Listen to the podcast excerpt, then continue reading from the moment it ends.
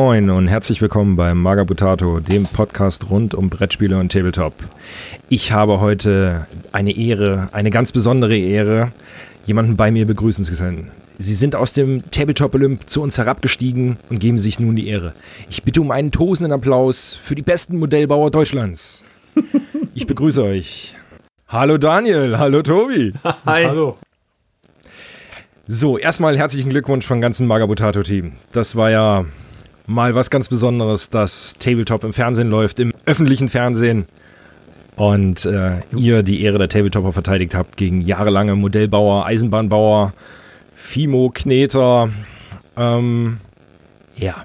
Aber stellt euch da einfach mal kurz vor, wer ihr so seid, wo kommt ihr her, was macht ihr eigentlich?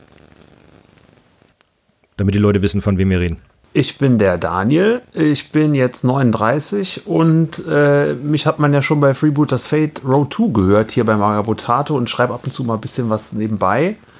Ja, äh, im Tabletop seit, weiß ich nicht, 2003 oder 2004 oder so und ja, der Schwerpunkt ist eigentlich Minis bemalen, ab und an aber auch Gelände basteln. Ja.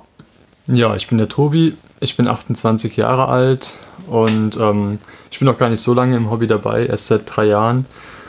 Und von mir hat man bis jetzt wahrscheinlich bis auf die Fernsehsendung noch nicht allzu viel gehört, weil ich eigentlich mehr Wert auf die Figuren lege als auf meinen Charakter. Deswegen, ähm, ja, kennt man mich noch nicht, so wie den Daniel. Und im echten Leben bin ich Architekt, genau. Ah, okay, da haben wir schon mal das Fachwissen für das eine oder andere. Ich sehe schon. Aber mhm. drei Jahre im Hobby, das ist mal eine steile Karriere, würde ich sagen. Also, das ist doch schon mal. ja, ist ganz gut angelaufen. Ja. Aber denkt dran, wer hochfliegt, fällt tief. To hero. Ja, genau. Nein, wir wollen ja jetzt hier mal nicht den Sieg schmälern. Ich bitte euch. Aber erzählt doch mal so ein bisschen. Ähm, wie war denn so die Kontaktaufnahme? Kabel 1 ist ja jetzt nur ein bekannter Sender. Ähm, für viele, oder zumindest für die, die noch ähm, normales Fernsehen gucken und nicht streamen. Ähm, wie war denn da die Kontaktaufnahme? Wer ist denn da an wen herangetreten? Das wäre noch immer weniger mit diesem normalen Fernsehen. Ne? Also wir haben auch ganz viel Rückmeldung bekommen. Ja, kann man das denn irgendwo online schauen? Weil so Fernsehen habe ich gar nicht mehr. Naja. Ähm, ja, wie war das gewesen? Also, es ist so, wir sind ja mit Ryan Toppers ein relativ großer Club hier im Raum Koblenz mit, ich meine, so 60 aktive Mitglieder oder was? Oder mehr oder weniger aktiv. Du hast ja immer Leute, die, die viel unternehmen und welche, die weniger was machen. Aber doch relativ viele aktive Leute. Und äh, über einen, der jemanden kennt, der jemanden kennt, kam dann irgendwann die Anfrage, ähm, hier, wir sind, wir sind von Kabel 1, wir haben so eine Sendung geplant, Deutschlands beste Miniaturbauer. Kennt ihr da jemanden aus dem Tabletop-Sektor, den man da nehmen könnte? Und dann hat dieser eine von uns Vorschläge gemacht, äh, so bekannt, bekanntere YouTube-Kanäle oder andere Leute, die man so kennt aus der Szene. Ähm, so eine Handvoll, sage ich jetzt mal. Da hat es aber irgendwie bei allen zeitlich, glaube ich, nicht gepasst oder irgendwas anderes hat nicht gestimmt. Ähm, auf jeden Fall haben wir uns dann gedacht, ja komm, dann bewerben wir uns halt selber als Club ähm, relativ spontan. Das musste dann auch sehr schnell gehen. Also wir haben diese Anfrage dann bekommen oder uns entschieden, darauf zu bewerben. Und ich glaube, einen Tag später haben wir es dann schon quasi abgeschickt, so kleine äh, Vorstellungsvideos von uns. Aufgrund Pandemie mussten wir dann alle quasi äh, One-Man-Shows daheim drehen, haben das dann irgendwie zusammengefasst und verschickt und am Tag drauf kam schon das Feedback, ja, das gefällt uns schon ganz gut, macht doch noch mal was zusammen irgendwie.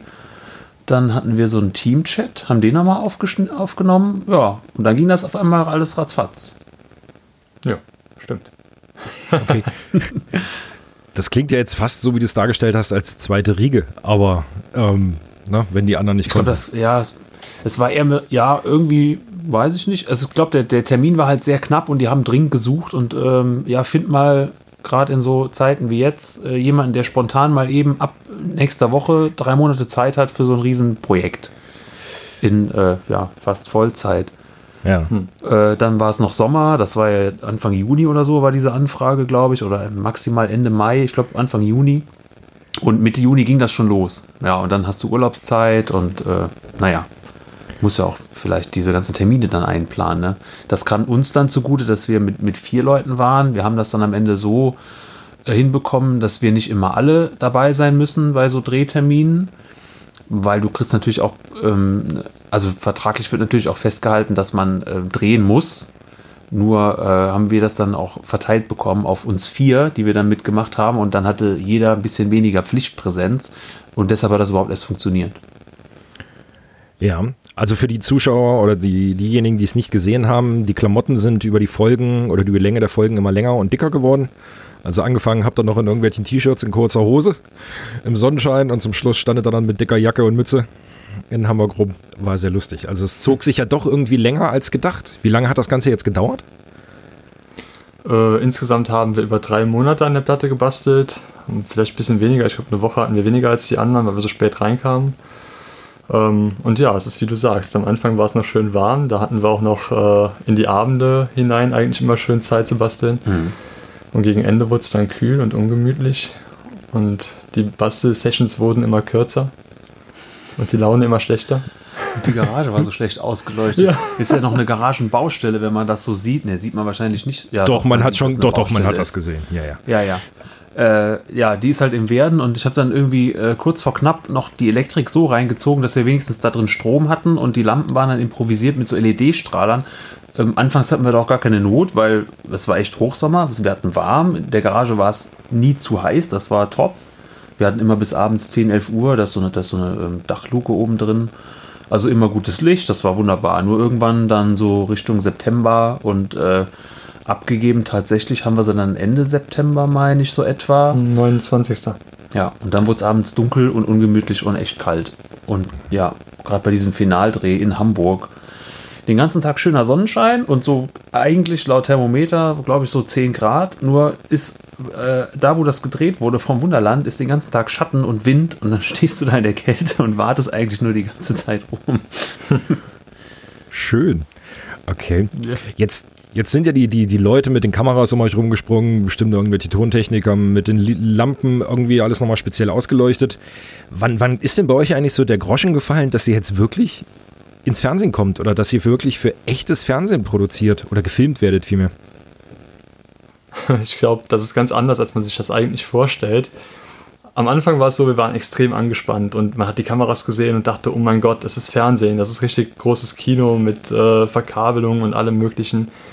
Aber von Folge zu Folge wurden wir entspannter. Das heißt, entgegen der eigentlichen Annahme, dass man immer angespannter wird, je näher man dem Finale eigentlich rückt oder dem Fern der Fernsehausstrahlung, äh, war es eigentlich so, dass wir immer lockerer wurden und wir haben auch mit dem Team super interagiert. Das Team ist quasi mit zu, zu, zur Gruppe gewachsen, das war mhm. ganz interessant. Und äh, also bei mir zumindest war von Aufregung irgendwann keine Spur mehr. Das war wie morgens auf die Arbeit gehen. Ja, stimmt wirklich so. Also ähm, das wurde uns ja auch so als Feedback quasi auch mal mitgegeben, so nach zwei, drei Sendungen. Leute, wenn die Kamera aus ist, ihr seid so ein lockerer Haufen, aber wenn die an ist, dann, dann benehmt ihr euch so, so, so ernst. Seid doch mal ein bisschen lockerer und irgendwie hat es dann auch irgendwann einen Klick gemacht und ähm, aber es ist schon ein anderes Basteln vor der Kamera als, als ohne. Das ist schon was ganz anderes, wenn du die ganze Zeit darauf achten musst. Wie du sagst, immer kriegst du diesen Ton da an, äh, wirst mit Mikros verkabelt. Also generell ist das immer viel Auf- und Abbau, zwischendurch mal warten, weil dann werden, wenn wir denn mal zu viert waren, werden zwei Leute gefilmt, die anderen müssen dann eben kurz warten oder so. Oder ähm, du hast halt den Techniker, der irgendwas nochmal neu machen muss. Oder ganz besonders toll, wir haben hier meistens samstags gedreht und es war immer schönes Wetter, was an sich ja toll ist. Nur samstags auf dem Land wird in Deutschland der Rasen gemäht. Und deshalb sind die ganzen Nachbarn immer am Rasenmähen gewesen. Das kriegt man so nicht mit, aber äh, der Tonmann sagt dann irgendwann so, der guckt nur und macht mit dem Finger so, äh, äh, und ja, Pause. Dann haben wir noch hier so einen kleinen äh, Mini, so, so, so einen Flughafen für so Propellermaschinen noch in der Nähe, zwei Stück. Ja, wenn dann schönes Wetter ist, dann hast du die ganze Zeit welche Flugzeuge, die drüber kreisen. Und bitte nochmal. Nee, da war gerade wieder ein Rasenmäher. Naja, sowas halt. Interessant ist es, wenn man aufhören soll, das Interview weiterzudrehen, weil der Rasenmäher läuft. Und Daniel und ich verstehen uns einfach so gut, dass wir anfangen, Helge Schneider zu singen und gar nicht merken, dass der Rasenmäher schon wieder aus war und die Kamera noch läuft. Zum Glück war es nicht im Fernsehen. Nee, war nicht drin, ne? Hätte wieder so ein falsches Bild gegeben. Aber wenn ihr jetzt gerade schon. Ja. Wenn Oder ein richtiges. Aber wenn er jetzt schon sagt, okay, es musste nochmal neu irgendwie wegen dem Ton und so weiter, jeder hat ja schon mal ein Making-of gesehen. Gab es denn das bei euch jetzt so mit Klappe die fünfte, keine Ahnung was? Also das Fernsehen nicht wirklich so ist, wie wir es dann zum Schluss sehen, ist uns klar. Aber wurden diese Takes wiederholt oder war das, ähm, also gab es ein Skript in dem Sinne oder war das wirklich, okay, wir filmen euch jetzt einfach, wie ihr bastelt? Ja, da kann ich eine ganz lustige Anekdote auspacken. Ich denke, wir alle haben den Unterhosen-Joke mitbekommen. Der ist tatsächlich zweimal verdreht worden, weil beim ersten Mal hat Tobi gar nicht darauf reagiert. Also ich sagte als Joke, um ihn so ein bisschen aus der Reserve zu locken, ist eine alte Unterhose von mir. Und Tobi sagte, hm, interessant. Und damit hat einfach keiner gerechnet und wir sollten das nochmal drehen, damit er wenigstens lacht. Und beim zweiten Mal hat er wieder interessant gesagt. also es hat einfach nicht funktioniert, wie die das wollten. Okay. Also war schon ein bisschen Einfluss von außen quasi auf das, was ihr sagen solltet. Mm, also nicht viel, sagen wir mal so. Also eigentlich, wir haben im Vorfeld immer schon besprochen, okay, was haben wir denn an dem Tag so vorzudrehen? Also so ein kleines, wenigstens ein bisschen Konzept, was man so machen kann. Äh, aber da wurde jetzt nicht geskriptet oder so, nach dem Motto, so jetzt müsst ihr aber, äh, oh, jetzt habt ihr ein Problem, macht doch mal ein bisschen mehr Drama. Das war eigentlich gar nicht. Ähm, maximal, wenn vielleicht mal, wie jetzt wirklich ein, ein äh, Flugzeug durchgeflogen ist, dass man dann sagt, das müssen wir gerade nochmal neu machen, weil da war jetzt gerade ein Fehler auf dem Ton oder bei Kevin hat das T-Shirt geraschelt oder sowas mhm. hatten wir auch manchmal, weil meistens ging es da um Tonprobleme oder der Kameramann war gerade woanders. Bei uns vier Leuten halt auch ein bisschen schwierig, da immer den im Bild zu haben, der gerade was sagt, wenn wir dann da so mal losgewerkelt haben. Ne? Ja. ja. Also entgegen der, äh, der Meinung, dass man da vielleicht was geskriptet hat, was ich mir auch immer so vorgestellt habe mhm. eigentlich, es war eigentlich genau das Gegenteil. Der Redakteur hat uns die Fragen vor der Kamera gestellt, damit es so natürlich wie möglich kommt und wir hatten keine Zeit drüber nachzudenken. Mhm.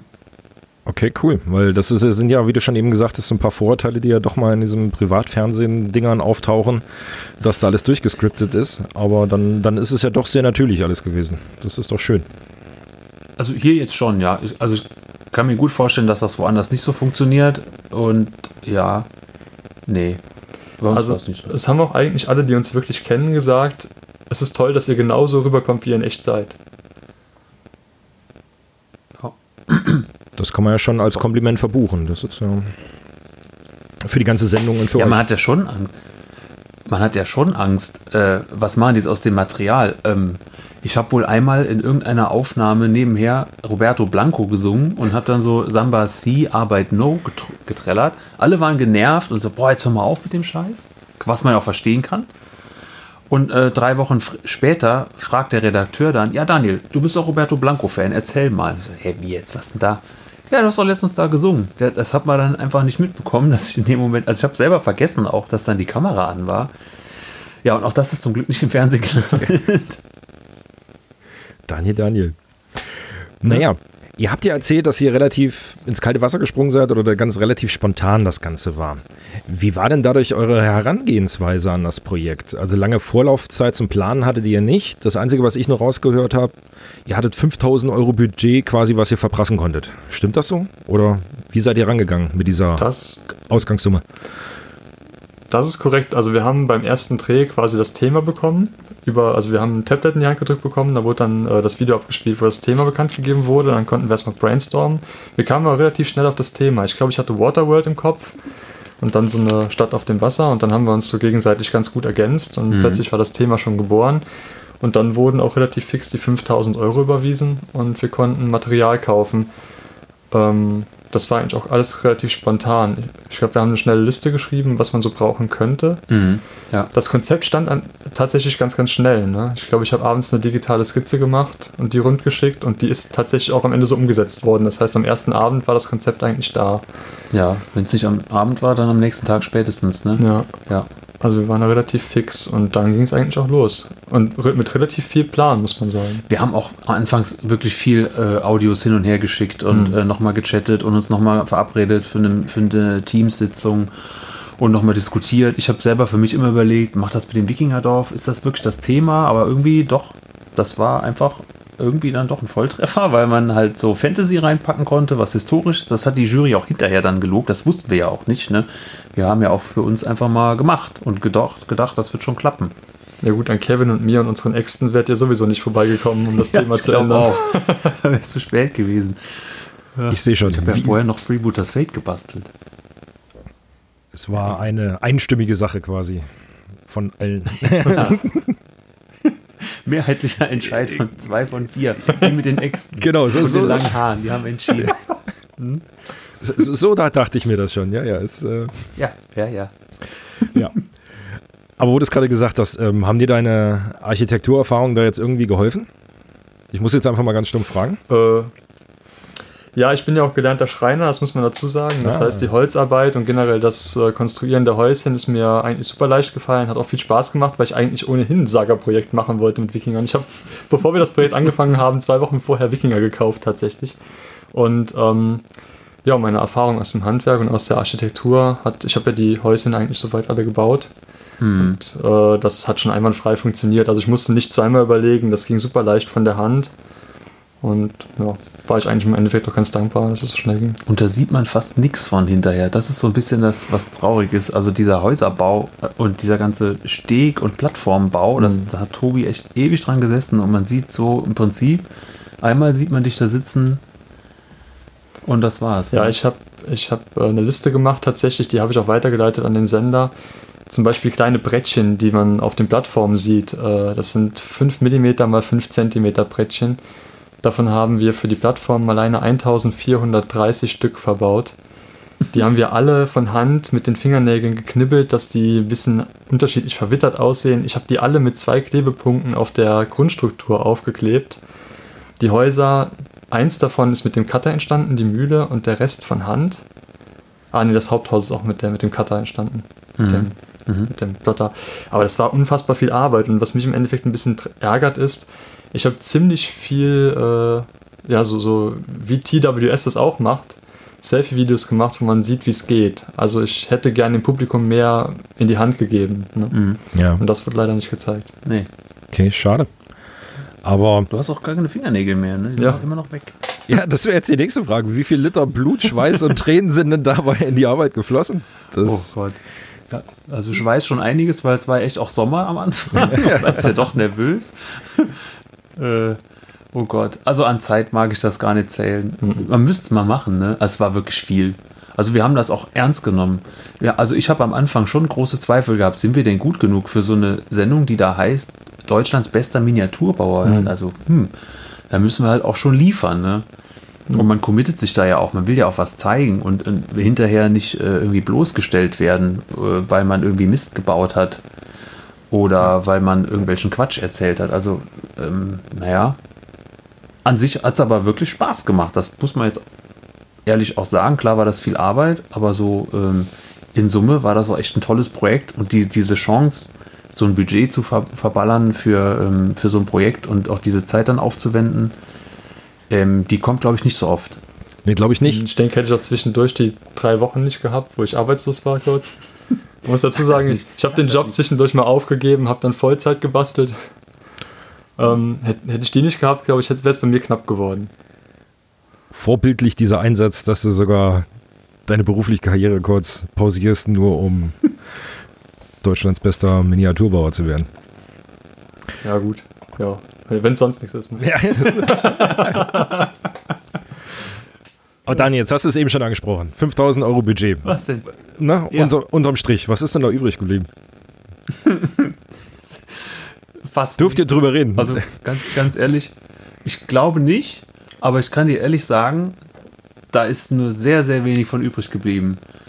Ähm, weil wir auch Werkzeug davon gekauft haben. Klar, das existiert jetzt noch, also das ist jetzt nicht alles irgendwie verbastelt, aber wenn man jetzt vielleicht einfach mal als einzelnen Punkt dieses Resin, was wir da reingekippt haben. Das waren ja 20 Kilo und plus nochmal eine Nachbestellung für, zum Aufmodellieren.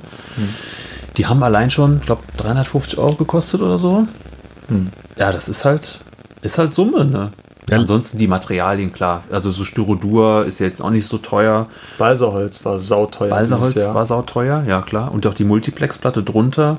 Da ist noch ein Rahmen außen drum gezimmert. Also es hat schon echt viel, viel Geld ähm, ja, verschluckt. Ähm, ja, es ist schon sehr Im dekadent. Im Sinne des Wortes. Ach so, wegen dem Bier? Ja. ja gut, das haben wir auch auf die Budgetrechnung gesetzt, weil das war ja quasi Verpflegung. Ja. Ja. ja, nee, kann ich, nö, bin ich bei euch, bin ich ganz bei euch. Das, äh, ne? Ohne Mampf kein Kampf, ein ganz einfaches System. Vorbildlich, wie jetzt hier auch, äh, immer schön alkoholfreies Radler, Alkohol, nein, nicht immer, aber viel. Ja, also ich schon. Du schon? Ja. ja, fast. Nee, doch, hat er. Und Wasser. Und später Tee. Ach ja. okay. Brian Toppers Leaks, ganz behind the scenes. Tobi trinkt privat gerne Tee. Hm. Ist nicht schlimm. Daniel hört privat gern Roberto Blanco. Ja, ist so. Ähm, ich würde noch mal ganz kurz auf das Projekt zurückkommen, bevor wir uns im Geblinke so, ja, verlieren. Stimmt. Ja, ja, alles gut. Ja, ähm, gut. Könnte ich denn noch an wirklich äh, gravierende Probleme äh, erinnern, die aufgetaucht sind und wie habt ihr sie bewältigt? Also ich weiß noch aus der, aus der TV-Show quasi, irgendwo ist es Resin rausgelaufen und der Tipp mit der Knete, es wurde viel Knete verarbeitet, um irgendwo reinzustecken. Das war so das, was Drama live äh, gemacht wurde. Aber hattet ihr noch andere Probleme? Also jetzt so. Wir wurden das schon während den Aufnahmen auch oft gefragt. Äh, ja, wo ist denn das nächste Problem? Also man hat schon gehört, sie wollten ja auch was haben. Also vor allem ist ja auch das, was die Leute sehen wollen, ist ja auch irgendwie Probleme, Bewältigung und am Ende hast du den Held, der da steht und hat es geschafft. Wie bei uns. ähm, ja, ehrlich gesagt, als, als das Thema Wasser gefallen ist, schon bei der ersten Aufnahme, bei der Aufgabenvergabe, dachte ich, oh Mist, Wasser ist schwierig. Und wenn das dann noch Hauptthema sein soll, dann brauchen wir viel davon. Und als Tabletopper nimmst du halt Resin, weil mit Echtwasser wird es irgendwie schwer, so eine Platte ähm, bespielbar zu halten, würde ich mal behaupten. Und auch mit Echtwasser weiß ich nicht, ist, ist nicht so meins. Ähm, ja, und deshalb ist das Thema Resin immer der Knackpunkt gewesen. Alles andere ist uns ehrlich gesagt, das war halt viel und auch Fleißarbeit, wie dieses Holz und dieses Bürsten, Minis bemalen, aber das kennt man, da ist man zu Hause. Aber Resin in den Massen, also ich habe mal hier so, wir sitzen auch gerade hier bei mir im Spielzimmer, hier steht eine Platte mit so drei Pfützchen drauf, das, lass das mal 200 Milliliter sein oder 300, die da verarbeitet sind, aber keine 20 Liter. Das ist einfach was ganz anderes. Ja, einmal bei Materialbeschaffung, beim Abdichten, wir haben uns da echt sehr gewissenhaft dran getraut. Ähm, ja, am Ende ist es dann doch alles anders vor der Kamera als, als ähm, ohne vielleicht. Also einmal ist es ein bisschen drüber geworden, als wir das wollten. Das muss man einfach so sagen. Mhm. Wir haben das vorher abgemessen, so ein Dosierungsverhältnis. Äh, und sind dann einfach während dem Dreh alle so aufgeregt gewesen, dass wir nicht auf die Idee gekommen sind, vielleicht erstmal nur die Hälfte von dieser Farbe in das Resin zu kippen und dann zu gucken, ob es trüb genug ist. Sondern wir haben direkt das, was wir abgemessen haben, komplett reingekippt und dann war es halt ja, war es halt ein bisschen zu trüb und dann gab es halt keinen Weg mehr zurück, außer wir hätten nochmal neu bestellen müssen. Aber dafür hat die Zeit auch nicht mehr gereicht. Ja. Weil wir das relativ erst spät am Ende gemacht haben. Ja, und das Aushärten war dann nochmal so eine Erfahrung für sich. Wir haben das sonntags gemacht und wir haben auch vorher Testgüsse gemacht und sind da wirklich sehr gewissenhaft rangegangen. Ähm, sonntags mittags haben wir das gegossen und es war ein bisschen wärmer als bei den Testgüssen, muss man sagen. Und die Testgüsse haben wir auch eher so nachmittags abends gemacht. Und immer nur 200 Milliliter auf einmal. Ja, und immer nur 200 Milliliter auf einmal, das stimmt, aber das ist hervorragend ausgetrocknet. Über drei Tage, ganz langsam, ohne Hitzeentwicklung, also null, null Wärmeentwicklung, das kenne ich so auch nicht. Ja, da war es dann leider anders. Wir waren dann noch irgendwie nach dem Dreh, der war relativ früh beendet an dem Tag und abends bin ich dann nochmal in die Platte und habe hab schon gemerkt, okay, hier ist irgendwie was, hier riecht es ganz schön. Bin dann dran und das, das Ding war fast kochend heiß, ich konnte die kaum anfassen, diese Plexiglasscheibe. Und dann war auch der erste Riss schon zu sehen an dieser Schlange, was man auch im Fernsehen dann äh, dokumentiert äh, hat. Ja. Ja, und wenn das der einzige Riss gewesen wäre, wäre wär ich froh. Also das Ding ist uns echt an ein paar Stellen. Ähm, Eigentlich einmal von links nach rechts über 90 Zentimeter. Okay. Jetzt ist es, Jetzt ist raus. es raus. Ja, ja, hat er recht. Ja, es ist wirklich echt an ein paar Stellen bis in den Grund, also über die gesamten 8 Zentimeter Höhe komplett quer gerissen, hat den Felsen mit zerrissen. Das haben wir dann alles ja, also erstmal war, oh Gott, also der Sonntag danach war wirklich so die Stimmung komplett am Boden. Äh, aber gegen Abend hin hatten wir schon wieder jeder, glaube ich, mindestens 5, 6, 8 Pläne, wie wir das wieder hinkriegen. Und dann haben wir quasi eine Woche mehr Arbeit gehabt, würde ich mal sagen, äh, das zu flicken. Also allein wegen Trocknungszeiten. Jetzt nicht, dass wir eine Woche dann kontinuierlich dran gearbeitet haben, aber es ist schon wir mussten ja dann, wir haben das mit Wellen kaschiert, wir haben Wellenstruktur sowieso vorgehabt, aber wir, und auch größere Wellen hatten wir auch vorgehabt. Das konnten wir dann alles wieder ausbügeln. Außen dieser Lufteinschluss, der hat dann auch ganz cool ausgesehen, den haben wir so gelassen, wie er war. Die Not zur Tugend gemacht. Ja, wir haben echt, ja, aus, aus, dem, aus dem verunglückten äh, Missgeschick dann da nochmal was rausgeholt. Oben die Farbe, also diese, diese Gicht oben am Strand. Wer, also wer jetzt nicht gesehen hat, schaut sich das mal an. Die Gicht, also ich bin auch echt froh damit, wie das geworden ist. Ich glaube, ohne dass uns die Farbe am Strand nicht gefallen hätte, hätten wir gar nicht erst versucht, das so zu machen. Tobi hat dann lange gesucht, was kann man da machen, wie geht das mit Gicht und so. Dann haben wir ein paar ähm, Tutorials gefunden und Tipps, haben das dann also wirklich First Try und äh, gib ihm, wir haben eh kein, wir haben nichts mehr zu verlieren, wir mussten das irgendwie machen haben es einfach gemacht, also Material bestellt und dann. Die, die erste Welle, die wir beide dann modelliert haben, hm. das war nach dem tiefen, tiefen Tief dieses Reißens hm. war diese erste Welle Gischt, die wir modelliert haben, einfach äh, wie das Licht am Ende des Tunnels. Einfach nur geil. Das ist wirklich so, ja. Und ich weiß noch, wie Kevin gesagt hat, wir hatten, dann, wir hatten Krisentreffen, also samstags war der Dreh und das Resin reinkippen, Sonntag war quasi tot, also wirklich tote Stimmung auch, da waren wir hm. alle fix und fertig, haben wir montagsabends uns getroffen, das Resin war komplett ausgehärtet da schon, normal braucht das drei Tage, also da sind mehrere äh, Fehler zusammengekommen von uns und auch vom Material vielleicht, aber ähm, ich glaube, das ist jetzt zu viel. Äh, da sagte Kevin noch, ja, das war dann auf jeden Fall unser Sieg, sagt er noch so, ne? Da habe ich nicht dran geglaubt. Ja. Ich mache sowas nicht, um zu verlieren, das wissen wir. Ja, ja das wir war haben echt, wir haben, wir haben das echt gut kaschiert. Ja, also ja, es ist nicht. Wir haben es gut kaschiert. Wie, wie, wir saßen ja auch vom Fernseher und irgendwie über die Gruppen wurde dann sich dann ausgetauscht. Ähm, und dann dachten wir, oh Gott, so viel Resin, so viel Resin auf einmal, oh Gott, das muss doch gleich brennen ja. einfach.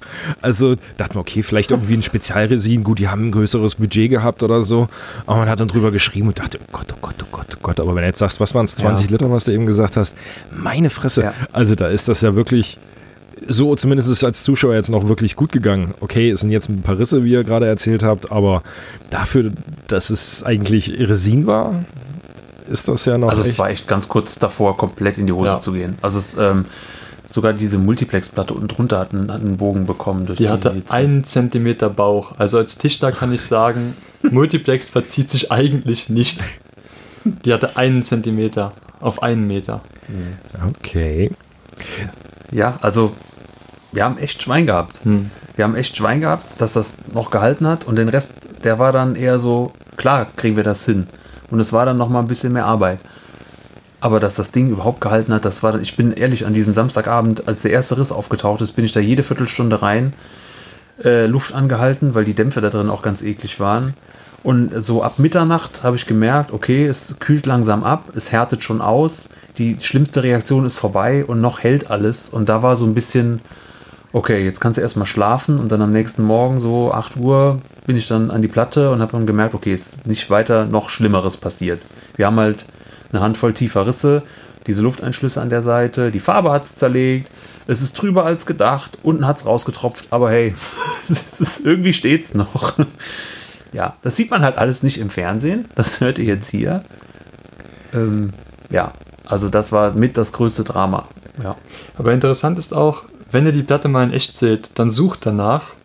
Ich glaube, man wird es nicht mehr sehen. Jetzt habt ihr das ja verraten. Das ist jetzt wird natürlich jeder drauf gucken.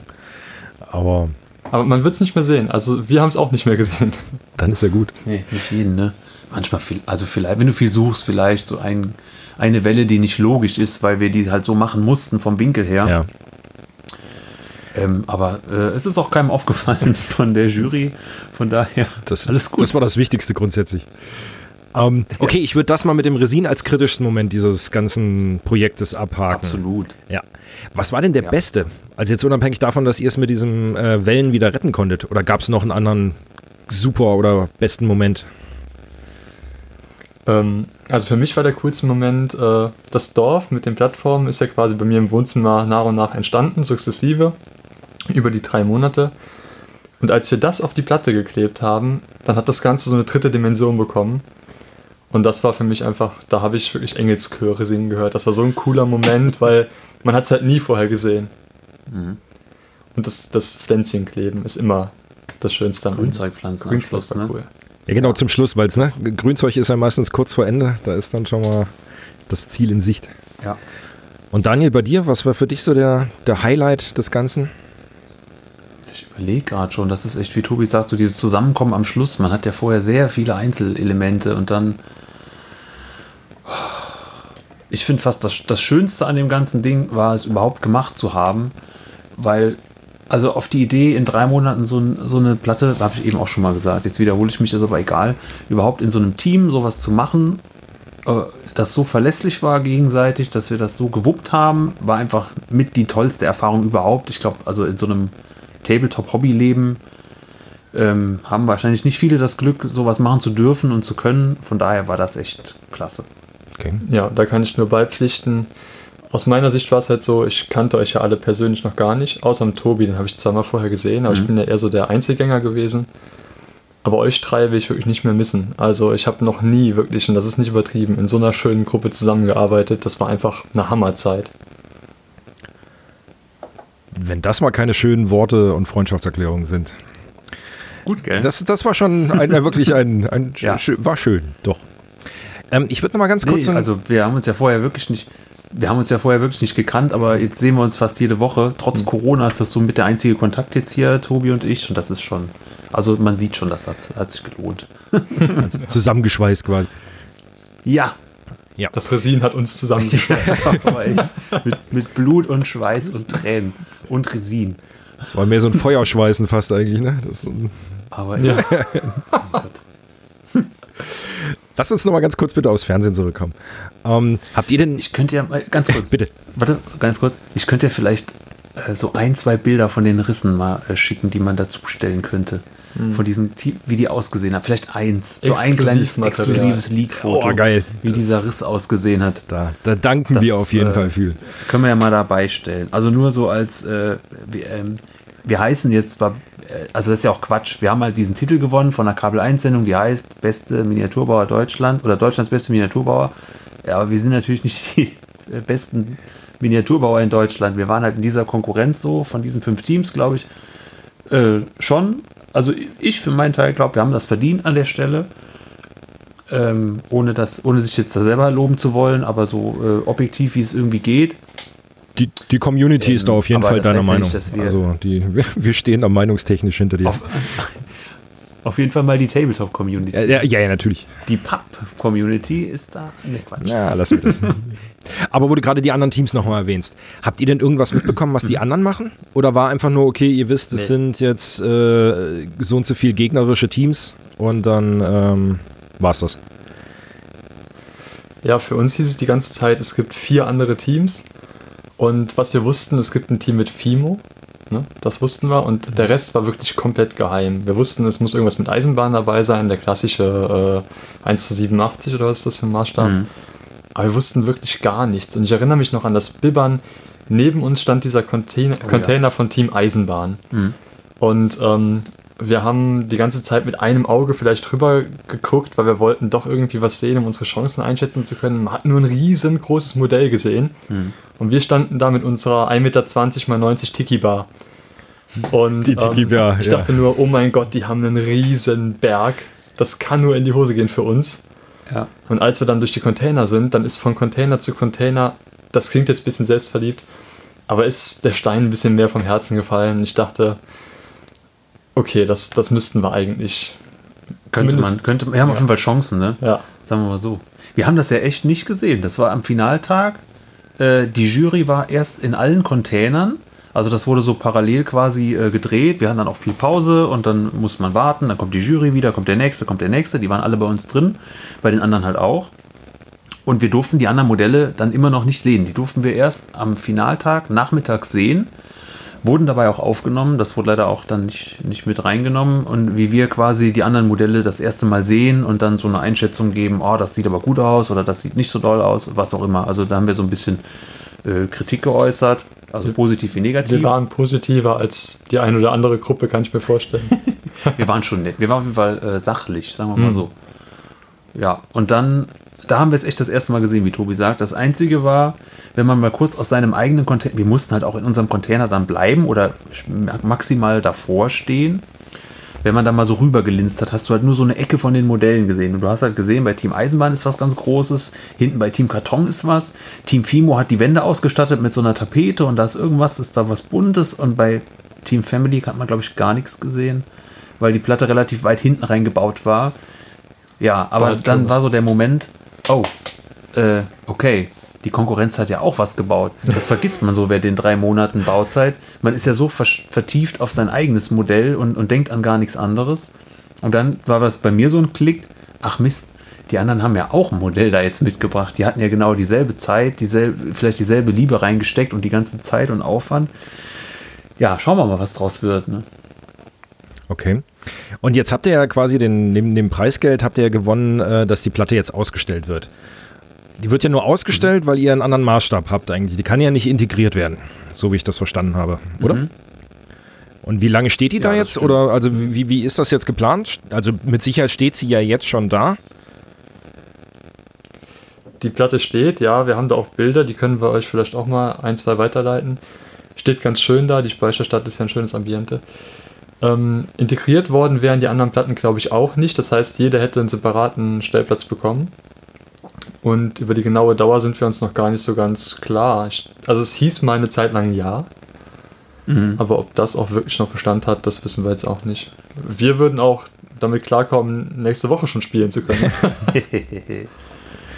ja, das ist der Nachteil. Ne? Spielen können wir jetzt nicht. Wir haben es auch ehrlich nicht geschafft, weil das alles so kurz vor knapp war. Also dieser Resin äh, äh, Fauxpas, der hat uns dann die Zeit gekostet, die wir am Ende vielleicht noch gebraucht hätten, um mal Tests zu spielen, ob mhm. das denn alles so funktioniert, wie wir uns das gedacht haben.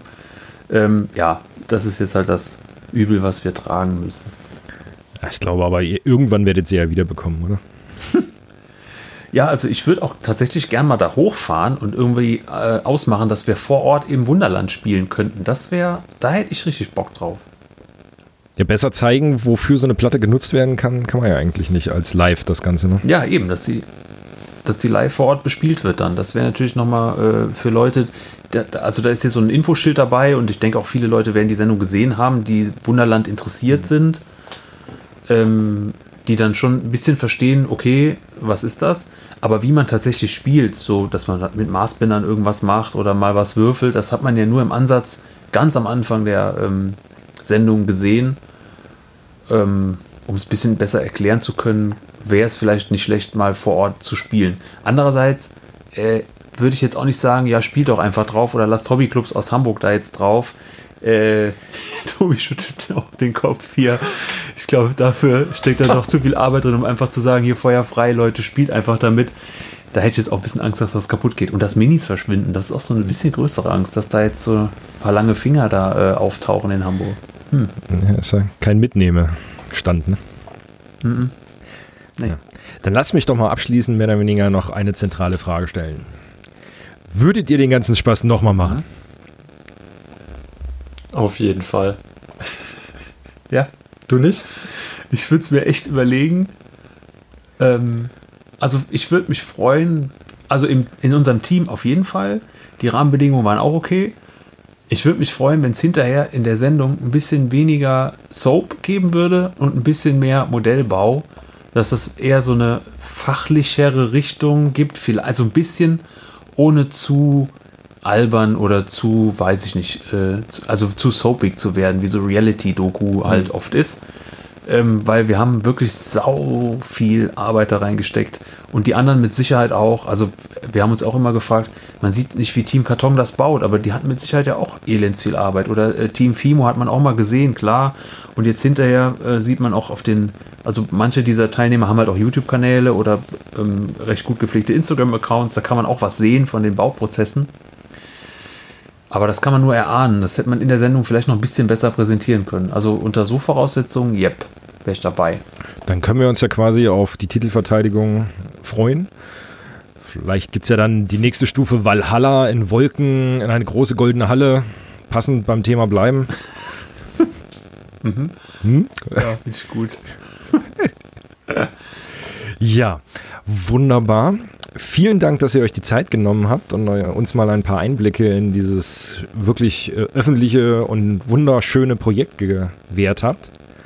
Ähm, von ganzen Magabotato-Team auf jeden Fall nochmal offiziell herzlichen Glückwunsch. Freuen uns total für euch. Dankeschön. Ähm, Vielen Dank. Ja. Aber äh, denkt doch dran, ne? nicht den Gewinn gleich wieder komplett in Püppchen reinvestieren. Äh, das hättest du vor zwei Wochen oh, sagen verdammt. Okay, dann ähm, ja, viel Spaß mit der neuen, was auch immer. Die Hall of Shame. Die, die, ja, genau, das. Äh, wunderbar. Auf jeden Fall, wie gesagt, vielen Dank, dass ihr da wart. Bleibt gesund. Und ja, dann hören wir uns dann spätestens nach Teil 2. Und im Rest dann noch einen schönen Tag, einen guten Morgen, guten Abend, gute Nacht, was auch immer. Tschüss. Ciao. Ja, vielen Dank. Mach's gut. Tschö.